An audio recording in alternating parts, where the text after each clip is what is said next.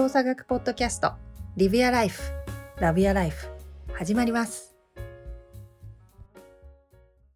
運動とか体を動かすとかということってなんか、まあ、我々はさその辺のまあいろんな意味でこう興味を持って、うん、あの深掘りをしている立場やからさ思ってるかもしれんけど一般の人が思ってる以上にもっともっといろんな意味があるよねというか、うん、なんか人によってはもうなんか動くことこそが生きることだみたいなことを言う人もいるし、うん、なんかこうそういうところってもっとなんか深いよね動くって、うん、そのなんで動くのかとかっていうところからもとってもそうやしその辺はすごい思うかな。なんか私はその自分のメインのこうテーマっていうのが動作教育を通した人間形成のお手伝いって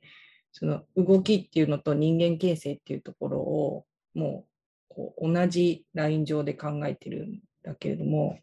そのスタートっていうのがアメリカのトップのアスリートだったりとか日本のトップの、まあ、世界のトップのアスリートたちと一緒にお仕事をさせてもらう中で動きがそのパフォーマンスいわゆる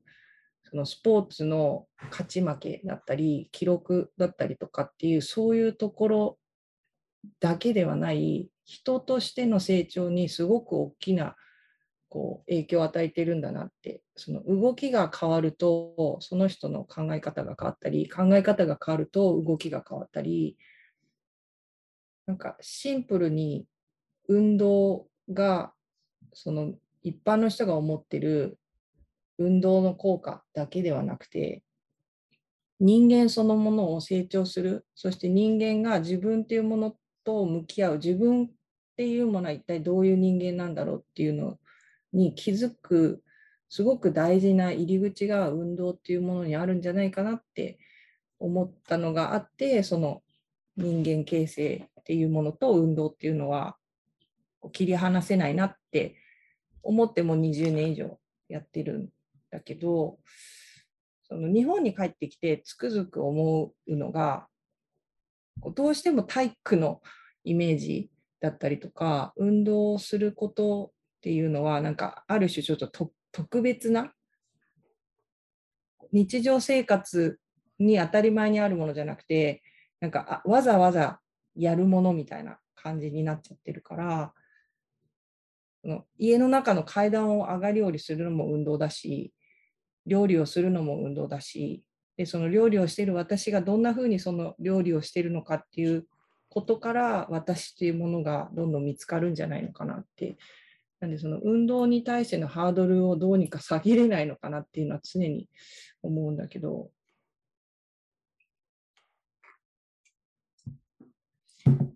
ななんやろその話を聞いた時にその日本ではってなった時に、まあ、アメリカとかの方が確かにその日常的な運動をしてる人の数は多いんかもしれんけど、うん、じゃあなんかその人たちがそういうなんかなんていうかな体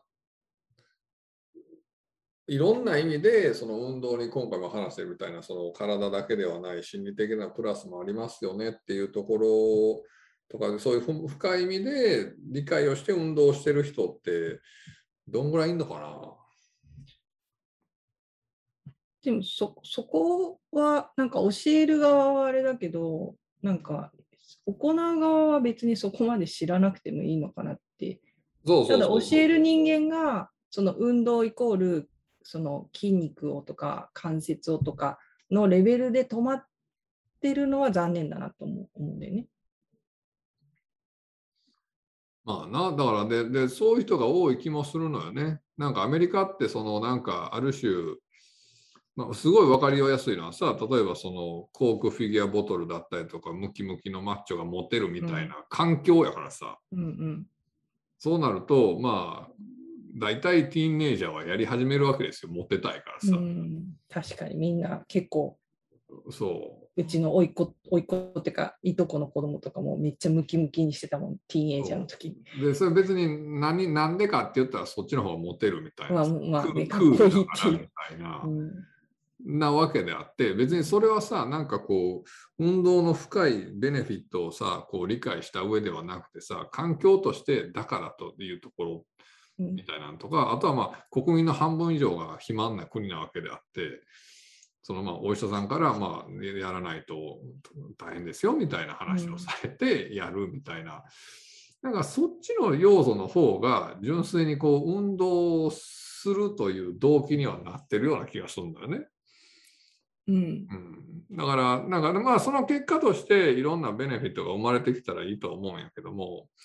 なんかそういうのを見たときに、なんかこう、運動をこう、なんかいい面を深く知るとか、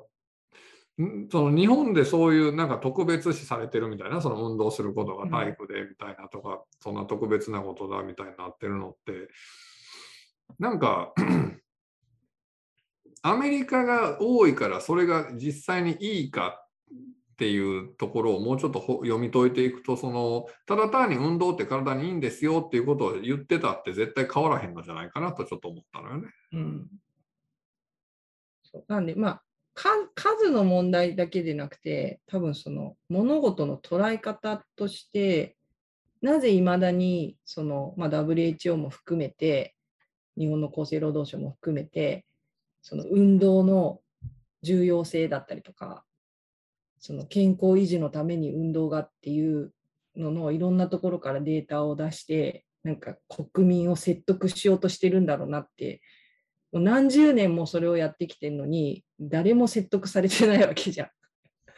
まあまあそれはだから世界的にそうやしその日本だけではなくて物事の全てはそうじゃない？そのうん今回のコロナに関してもそうやし何に関してもみんな説得しようとするやん頑張って。そうだだけどなんでそのそれが個に落ちてきてない、まあ、個じゃなくてもいいけど家族単位でもいいけどそのこう生きる上で動くことは切り離せないのにでもなんでそこがこうつながってないんだろうなって思うんだよね。ななぜつながらないんだろいやだから自分の中でそれがベネフィットってすぐに思わないでしょ。う。なるほど。でも、ね、高齢化社会で自分たちの親世代とかを見てると、ね、ああ、なるほどと、こういった行き先もあるんだって、車椅子だったりとか、寝たきり何十年、なまあ、何十年はないけど、10年とかね、8年とか、あの介助がないととかっていう世界が今目の前に現実としてある中で、それでもまだ腰が上がらないのは、やっぱり自分ごとじゃないから？っていうよりはその先のことって多分いくら言われても今を動かさないと思うんですよね多分。だってそれは結構今でもそうじゃない？例えばまあそれがねその事実的にどうか置いといたら気候変動の話にしたって何にしたってうん先々こうなるからっていう話って人ってまあ基本僕は動かないと思っててそこをベースに説得をしても無理なんじゃないですか？うそれよりもなんかもうそれやった方がモテるみたいなもう今日明日とか1ヶ月後の話の方が人って動くのでその直接的なその人その運動のプラスな面とかっていうもっと短期的なプラスの面とかみたいなことをでおおなるほどそれならやってみようってならないと長期的にいやこのままやったら20年後って言われたって人ってなかなか動かない気がするんですけどね。大地さん、ヘルプ。うーん、ど、ど、難しいですね。その、運動を、多分今の話って、その、特別なスポーツみたいなにふうに捉えるとそうなのかなっていうふうに思うんですけど、うん。あのーその運動って、もう広い意味があるじゃないですか。もううん今話に出るように。うん例えば、もうう、今もう話してればこれ運動だし、うん。うんっていう話になってくるんで、その、特別なスポーツっていう意味で捉えると、なんかちょっとおかしなことが生じるかなっていうふうには思っていて、うん。まあ、あのもう少し、まあ、スポーツも正直、もともとは遊びだとか余暇っていう文化から発達してきてるものだと思いますけど、あの普段もう人はなんかもう、とにかく動いてるっていうことを認識していただいて、あのうんもう少し、えー動くことを楽しむ。別にそれがスポーツじゃなくても、お散歩でも何でもいいしっていうところまで、えー落とし込めると、いや意外にどうなんですかね、日本、日本もとか、もう世界も含めて、それを楽しんでる人は結構いるんじゃないかなというふうには思思わないこともないんですけど、ねどうなのかちょっとわかんないですけど。うん、なんか日本とかだと私やっぱ通勤ってすごく運動だと思う,、思うんだよね。でそのそれを一つの運動あ自分をし自分の持ってる運動の要素として考えた時に今日はめっちゃ足が軽い。朝の通勤時間だったりとかなんか今日は足重たいわっていう日があったりとか、ね、今日はなんかこう周りの人にぶつからずにスイスイ歩けたとかっていうなんかそういうこう日常の動きを通して私の体の今日の状態っていうのをに気づくことが運動ができることなのかなって。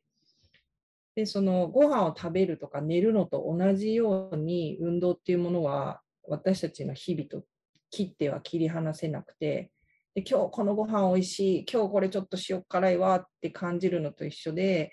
その今日通勤の自分の駅から自分の会社まで行く間で起こったことにちょっと目を向けるとなんか運動というその行為から自分のこういろんな感情だったりとか状態っていうものに気づくようななんか面白い体験ができるんじゃないのかなってそこからちょっと始めてみるのもいいんじゃないのかなって思うんでね。いやいや、もうまさにその通りで、ちょっとすぐ、ちょっとだけ脱線しますけど、さっき体育の話してるじゃないですか。うんで体育ってもともとはそれだと思うんですね。そのうん自分の体がどうなってて、えー今はどういう状態にあるのかっていうものを、まあ、動く、まあ、子供の時にその体育を通して動く中で、そういう、要は、なんていうんですかね、えー暗黙知的な、その体に、体を、えーの体験を通しての知恵というか、そういうものをお育んでいくっていうのが体育なのかなって個人的には思ってるんですけど、まあ、そのさっきの体育ってやつも結局もう今だとスポーツになってることが多くて、うん。例えばスポーツをやりましょうっていうのが体育みたいになっちゃってるんで、だからそこに問題があるかなとは思いますよね。なんで、あの、今、邦子さんが言ったのってまさに、あの、いわゆる元々の体育を通して、えー、なんていうんですかね、蓄えていくもの。で、それって、あの、何をするにしても基盤になるわけじゃないですか。体を動かすっていうことは。もう、なんで、あの、その辺がちょっとずれてきてるたのかなっていうふうには思いますよね。もうなんかもうここだけなんであれですけど、だから日本スポーツ協会に、リュウさんと話したのかな？日本スポーツ協会に名前が変わったときは、日本体育協会っていうのが、日本スポーツ協会っていうふうに名前変わったと思うんですけど、まあ個人的にはセンスねえなって思いましうん、めっちゃ残念だよね。う んなぜスポ体体育いやいやいろんないろんなね。た。いろんなあれはあるんでしょうけど、うんまあでももうそれも、なんですかね、その体育のイメージがもうんうそれぞれ一般の中でそのスポーツをやることっていうふうになっちゃってたら、うんもうそれもそれで意味わかるんですよ。いや、スポーツの方が良くないっていうのでう。んなんで、だけど、もともとのその体育とかっていう意味、意味合いとかを考えると、残念だなとは思いましたね。うん全然、あの、それで、えーそういうものがあるっていうのが広まるっていうのは、もう agree なんですけど、僕は。だけど、ででもその体育のその本質的なところって全然知られてないことない？いやいや、そうだと思います、ね。まあ、強化の一つとしてあるだけ、なんかね、あのそう走走らされる、バスケットやる、サッカーやる、走り幅跳びやるみたいな。そうだから結局のところそのそこのなんでそれが大事なのかみたいな例えばまあ筋力が体を動かすのが大事だっていうところのレイヤーじゃなくてまさに今太一と久野さんが話してたようなその己の体を知るということというかその己を知るっていうところのそのまあベースになるんですよみたいなところって多分すごい知られてないよね。うん。でで要するに要するにそこがベースにないと要するに何て言うかな、まあ、今の日本スポーツ協会の話にしてもそうやしその体育というもののをどうデデザインするとかプログラムを作るかみたいなどうアアプローチしていくかみたいなことの根底のところが変わってくるわけであってそこってすごい大事なところやと思うしで逆逆に言うとさ例えばまあアメリカなんていうのはさ極端な話まあ運動場は大体まあコンクリかアスファルトでございますわそうだね。でだから飛んだり跳ねたりなというかまあどうんっていう話でであるとしたらバスケットボールリングが置いてあってみたいなでまあ体育の授業ピーってなるとまあ本当スポーツをやるわけやんか。うん。そんな中で大体育つ子供たちってど逆に言うとどうしたらいいんだろうな。どういうことをこうやって、要するに体育というものがさそういうことを育むものになならなくなってきてるわけじゃない？現状として。うん、まあ自分の体を知るという観点ではね。うん、何かをやることがそうそうそうそう。まあ目的になっているから。ってなった時に逆に要するに体育ではそこはちょっとこう期待できなくなってる現状がある中でうん。どういうふうなことができるんやろうねうん今は。なまあどういうアイディア？とりあえず親子でどっか森に行こうって感じだ。親子で森に行こ で、なんかいろんなところを歩いて、歩きにくさとか、その、坂道の体の感じとか、スイスイと登っていく人もいれば、なかなか登れない人もいればっていう、そこって何が違うんだろうっていう、そそういうこう、ハテナをたくさん体をの動きを通して感じれる場を作ることなのかなって。なんかこう幼児とかそのちっちゃな子たちの運動の現場で一つこうちょっと残念だなって思うのはその速く走るための教室とかあるじゃん。う。うんうんでもちろんその速く走れることによって自己肯定感っていうかねやりきったとかあの自分はできるんだっていうそういう思いを育てることはすごく大事だと思うんだけどその速く走ることだけが目的だから速く走れなかったからこの教室良くなかったみたいななんかそういうふうに大人が思ってしまっているんだとしたらすごくもったいないなと思ってそれその速く走れるっていうそれを通して私の好き嫌いだったりとか私の得意不得意だったりとか私がどういうことには頑張れるけどどんなことには頑張りきれないとかその人のお話を聞いてそれを自分で咀嚼する力だったりとか自分が尋ねられた時に自分の体がどう感じたのかっていうのを答えられるようなそういったそのやり取りであったりとかそのこう他者とのコミュニケーションと自分の中でのコミュニケーションをがそこで生まれてくることにその速く走れるっていうこと全体のこうこう意味があるんじゃないかなって思うんだよね。だからそのなんかどこに持っていこうかは分かんなくなっちゃったけどその体を動かすっていうことを通して私たちは自分自身っていう人を知る大事なこうきっかけをもらってるっていうことを自分自身にもなんか思ってもらいたいしそのそばにいる、まあ、誰か子供なのか、ね、家族なのかそういう人たちが動きで、ね、動きを通してその人の体を知るきっかけを周りの人がこうもたらしてるっていうふうに思えたらいいなって、だからそう思えるようなその社会になったらいいなとは思うけどね。うんでもそうなると親御さんがすごい大事よね絶対に。だって親御さんは徒競走で一番にしてくださいとか そんな風にしてこう運 運動のなんか入ってきたりとかするやんよ。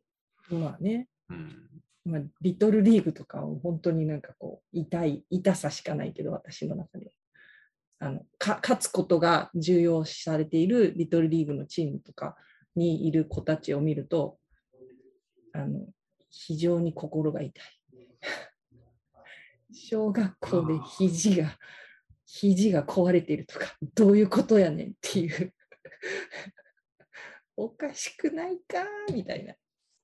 まあそね本れを通して当。何を育てたいんだろうっていう。それはちょっと思う。どうですか、大地さんは？いや、むず難しいですよね。難しいかなとは思いますよね。うん。例えば、あの、サッカーだと、おメッシとか、あークリスティアーノ・ロナウドとかが、まあもう要は世界的に、えー多分、なんだろうな、世界的に有名なアスリートってその辺が上がると思うんですけど、うんやっぱり世界でやられてるから。例えばそういう選手は小さい頃からものすごくサッカーだけに特化したトレーニングをしてるとか、サッカーだけの練習をものすごく専門機関でやってるみたいなドキュメンタリーが流れたとするじゃないですか。で、特にそれを NHK みたいな、あの、まあ、要は番組の構成をしっかり立てて、あの、裏側とかまで見せるような番組がやると、あ、あの、あのレベルになるためには、どれだけ早くその競技に特化して練習させるかが重要なんだって感じるのって普通だと思うんですね。うん。うん。まさに。で、あの、なんていうんですかね、それをやることで、えーもしかしたら、えー世界で戦えるようなアスリートが出るかもしれないじゃないですか。うん。で、それはもうあの中国とかのスポーツの政策を見てても、あのー本当に選抜型で、えー世界でトップを取ってるんで、で、あのーそれはそれで僕、いいと、いいっていうか、一つのあり方としてはありだと思うんですね。うんうん例えば、国がものすごく小さくて、あの、この競技を文化的に選ぼうっていう国が出てきて、その国が、あの、そのスポーツにおいて世界でトップを取るみたいなのも形として僕ありだと思うんです。その国を、なんていうんですかね、盛り上げるっていう意味合いでは。うんうんで、そういう、そういう問題と、今、邦子さんが言ってる、その、体を動かすことで、今自分の体がどういう状態になってますかっていうような、あの、感じる能力を育む運動っていうのはもう別物なので、うん。うんうんまさに。だから、それが一緒ごたになってるのは問題だと思うんです。うん。なんで、あのそこをどう切り離して考えれるかなっていう風な部分だと思うんで、うん。あの、万人に動動くことっていうのは何ですかね、あの、こういう言い方するからダメなんですかね。でもその、なんですかね、生活することはもう動くことなんで、うん。うんうんだから、あの、別に何ら特別なものじゃないわけですよね。うん。だからその動きを通して、えーえー感じることだったり、動きを通して得られるものっていうものは、それはもう、人だったらもう、人っていうかもう動物だったらもう当たり前ですと。うん。で、それについて、えー学ぶのが、まあ、体育とかですなわけじゃないですか。体育です。で、それと、その競技スポーツとかっていうのはもう全く別の話なんで、うんだからそこのところを、あの、一緒ごだに考えるから、じゃあ子供の時に足を速くするためのスポーツ教室みたいな。で、いや、足が速くなったならないっていうので、結局、口コミだとかレビューが決まるわけじゃないですか。うんだからそれとこ、そこが一緒ごたになってるのが、まあ、僕は問題だなっていうふうには思う。うん。それはまあでもいい、ううん。ん、いい、いいと思うんですよ、別に。足速くなったらだって絶対モテるじゃないですか。うん。うんそう小学生で足速くなったらモテモテるだろうし、多分、あの、一発で周りの人がから注目を集められると思うんですよね。うん。うん。そうそう。だから、全然いいと思うんですけど、それって多分、子供自身が感じることだから、うん親が足が速くなったらモテるからとかって言って、お前が決めてんじゃねえって話になってくると思うんで、子供自身が勝手に、あの、速くなりたいとか感じて、うん。そこで自分で行動を起こすんだったら僕は全然いいと思うんで。う、ん。あそういうところかなっていうふうに思うんで、あの、ぜひぜひ、あの、あれですね、体育の先生たちにし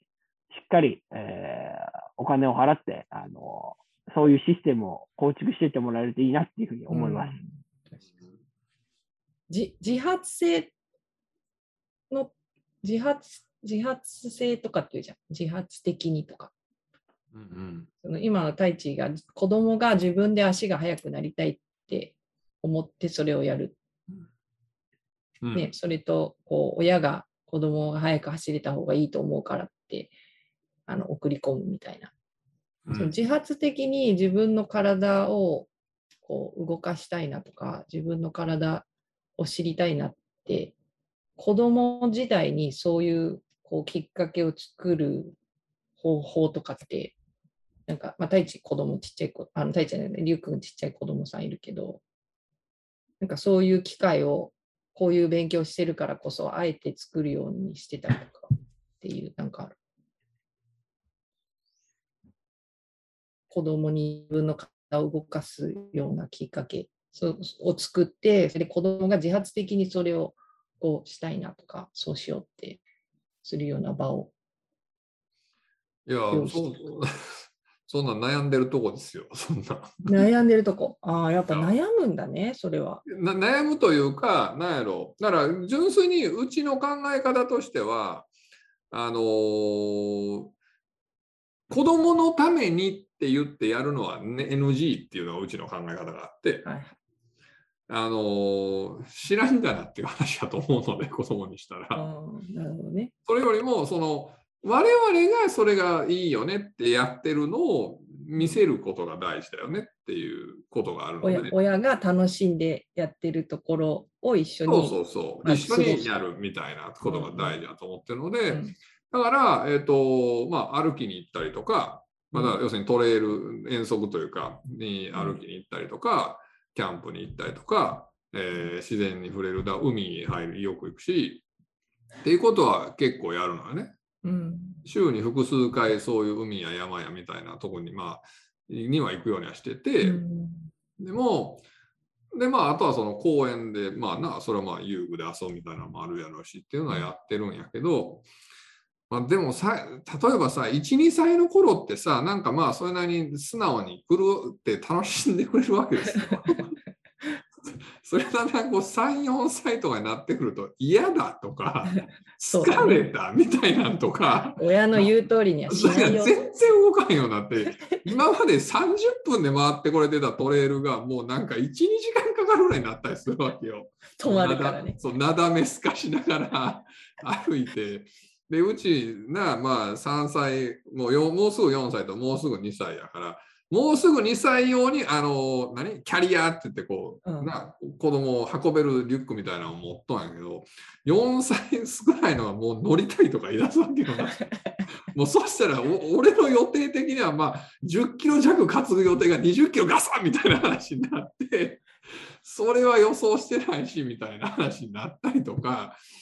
20キロ担いでこの距離はしんどいなと思ったらちょっとそのトレイルに行く頻度が落ちたりとかっていうのがあって 親の都合により。そうそう親の都合によってさ10キロ弱ならいけるけど20キロ担いでは重いぞみたいなのがあったりするとなんかねそれなんかいい方法ないとか今今結構実はあのもうリアルタイムに結構悩んでるところではあってさ。ねだから、なんか、お腹減ったとか言うしたりとかさ、いろいろ言うねんけど、まあ、純粋に、あの、多分面白くないねん。うん。だからなんか、ほらとかでなんか面白いものを見つけるとさーって走ってったりして、全然疲れてたんちゃうんかいとか思うんやけど、結局多分、あの、面白くないねん、多分、暇やねん、考え方として。そうだね。そう。だからなん刺激がか、少ないんだろうね。そう、刺激が足りてなくて、うんななんかもうちょっとこう楽しく刺激と与えてやなあかんねんけど、なかだからなかだからこそなんかあのそういう年齢になったら保育園とか幼稚園っていう役割がすごい大事なんだなと思う、ね。そうそうそうそう。やっぱお友達がいるからとかね、みんなで一緒だからって言って楽しめるなんかつまらないものも楽しくなったりするじゃん。そうやねん、そうやねそこでちゃんとそのコミュニティの力っていうのがすごく大事になってきてで運動そのものも絶対的にやっぱ一人で黙々とやるなんてちょっとオタクなアスリートぐらいでそ普通の人だったら一人でやっぱりやることってすごく難しくてであのカーブスみたいなのがねあのああいうスタイルがあれだけこう市民権を得てるのはやっぱりあのコミュニティがあるからこそみんなあの運動を続けることができるっていうそこの重要性だと思うんだよね。なんでやっぱりその一緒にやるパートナーだったりそのグループみたいなのがこう出たり入ったりでいいからあの作れるとあの子供もそうだし大人もやっぱりやってることがもっとこう面白くし刺激的なんじゃないかなって思うね。いや、それはそうやねん。だから、うちの娘なんて幼稚園行ってるけどさ、うんそのそ外でやる幼稚園なのよ。うん教室が公園の中の外で、うん。で、もうなんか、ま、毎日散歩っつって、えらい歩いとんのよ。ああだそれが楽しいからお父さんと面白くない。そうね、多分そう。で、なんか俺となんかよゆ幼稚園じゃないわ、あの公園とか行っても多分あんま面白くないのよな。うん。友達と行くともう3時間でも4時間でもやなんかやっとんのよ。うんうん。あなるほど、そういうか、俺と一緒にいると面白くないんか。それはショックやけど、しゃあないな。そりゃそうだよ。同じ目線でさ、なんか、ああー、キャーって言ってるのは絶対楽しいと思うよ。まあそうかだ。そうなると、やっぱりそういうのをこう仲間を作るっていうのは大事やね。うん、そうだね。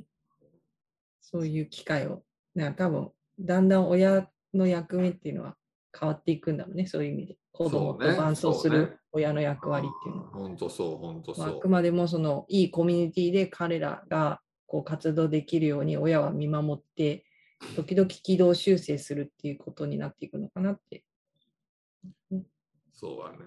ななんかあとはその体育っていう意味でもさ、なんかちょっとしたさ、まあ、マット運動的なこととかさ、そんなことを教えてくれるとこないかなと思って探すんやけど、やっぱなかなかないよね。うあアメリカはね。うん。うんやっぱりなんかこう機械体操的なジムナスティックスみたいにな,、りがちなんやけど、うんそれもまたないきなり最なんか見てて危なっかしいなと思う時もあるし、そうだね。基本的なこう転がったりとか、飛んだり跳ねたりっていうシンプルなところからスタートしたよね。そこをそこからちゃんとやってくれへんとさ、うん。おいおいみたいな話にならんでもないし、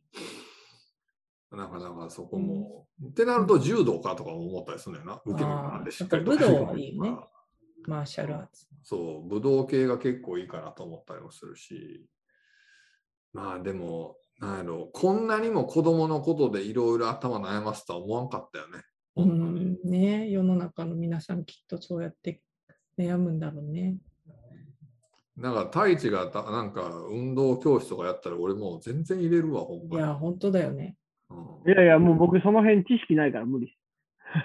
いや、なんか全然何よりも楽しんでやってそうだから。全然全然、もうあの遊ぶぐらいしかできないから、そういうのわかんない結局。まあだからでもそういうのがね、ちょっと特別になっちゃったのがもう残念だな。そうよな、本当そうやね。なんか、我々の頃ってさ、極端な話、体育の授業でそんなのいっぱいやってたやんか、ある程度。うんななんか体育でドッジボールやるってスペシャルな日で、うん普通はなんか鉄棒とマット運動と飛び箱とみたいなさ、なんか、あ、今日サッカーやみたいなんで、なんかすげえたまにあるスペシャルな日みたいなイメージやったからさ、なんかそういうのが普通に日常的になくなるっていうのは非常にちょっと残念ではあるな。いや、だって公園でできないんだもん。キャッチボール。ルとかさ、ドッジボールとかさ、あそう、今禁止されてるんでしょ？そう、ボールを使わないでくださいみたいな。えーみたいな。ドッジボールできないの？みたいな。ああ、それもまた困ったキ話ッ。クベースボールできないの？みたいな。なんかそういう時代だから、ね、道端でお父さんとキャッチボールしてる子とか見ないもんね、もう今時。そうやな。そういや、家の前の道路とかでやってたもんね。やっててよくさ、パツパツ、こう、ね、ミットにボールが入るような音が聞こえたりとかしてたけど、子供の時は。今ほどきもうないもんね。なるほどね。ね、なんかそんな感じで運動って日々ね、あのもうなんかこうできれば切り離してほしくないなっていうのがまあ私たちの、ね、見方で、その全ての日々のこう活動っていうのはもちろん私たちの体にとっては運動であるし、でその運動っていうものが持ってる一つの要素としてはその体の動きを通して自分の体にどんなことが起こっているのかその動きを自分はどんなふうに感じているのかっていうそこから私というものの、まあ、好き嫌いであったりとか得意不得意であったりとか今日の私と昨日の私とそして明日の私っていうふうにして、うん、日々その違うことで違ってよくてその揺らぎがあるからこそ私たちはこう日々生活が成り立ってるっていうことに気づくことによっていい悪いではなくて今日の私は今日の私でその私が明日にまた、ね、続いていくっていうふうにこう動きを通して感じてもらえるといいなっていうふうに、まあ、私個人は思っております。なので今回あのご質問をいただいた方が自分の最初はね健康のためにって始めた運動がもしかしてもっと心の部分であったりとか私という人間に大きな影響あるんじゃないかっていうふうに気づいてくれたことは本当に嬉しいことですしぜひその旅をですねあの楽しんで行っていただけると嬉しいなと思います。それでは今日もありがとうございました。ありがとうございました。ありがとうございました。今日もありがとうございました。また次回。リビアライフ